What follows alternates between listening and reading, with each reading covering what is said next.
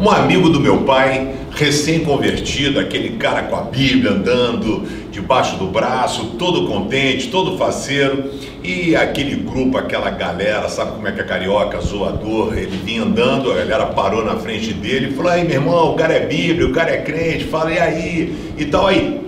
Tu é crente? Ele falou, sou. Tu é crente mesmo? Sou. Porque tá escrito aí que se der um tapa na tua cara, você tem que dar outra face, não é isso? É. E você faz isso? Faço. E aí o cara pegou e falou, vamos ver. Deu um tapão na cara do cara, ele simplesmente virou outra face, não falou nada, o cara chapou-lhe a mão na cara.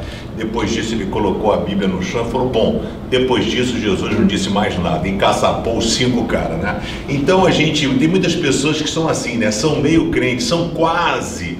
Mas o que a Bíblia nos ensina no Sermão do Monte, em Mateus 5, 38, Assim, vocês ouviram o que foi dito? Olho por olho, dente por dente, é a lei de talião. É exatamente para evitar a vingança. Você matou um boi, eu posso matar um boi seu. Não é você matou um boi meu, eu estou com muita raiva sua e vou matar dez bois. Não. Era uma lei para evitar vingança. Mas Jesus falou, mesmo assim, vocês ouviram o que foi dito? Olho por olho, dente por dente, mas eu lhes digo, não se vinguem dos que fazem mal a vocês. Se alguém lhe der um tapa na cara, vire o outro lado para ele bater também. O cristianismo veio instituir uma nova forma de se relacionar com o próximo.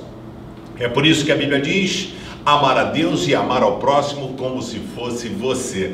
Como é que você tem vivido a vida, hein? Cheio de vingança no coração, amargura. Isso só faz mal para você. Descanse, relaxe, deixa a justiça sempre de Deus. Valeu?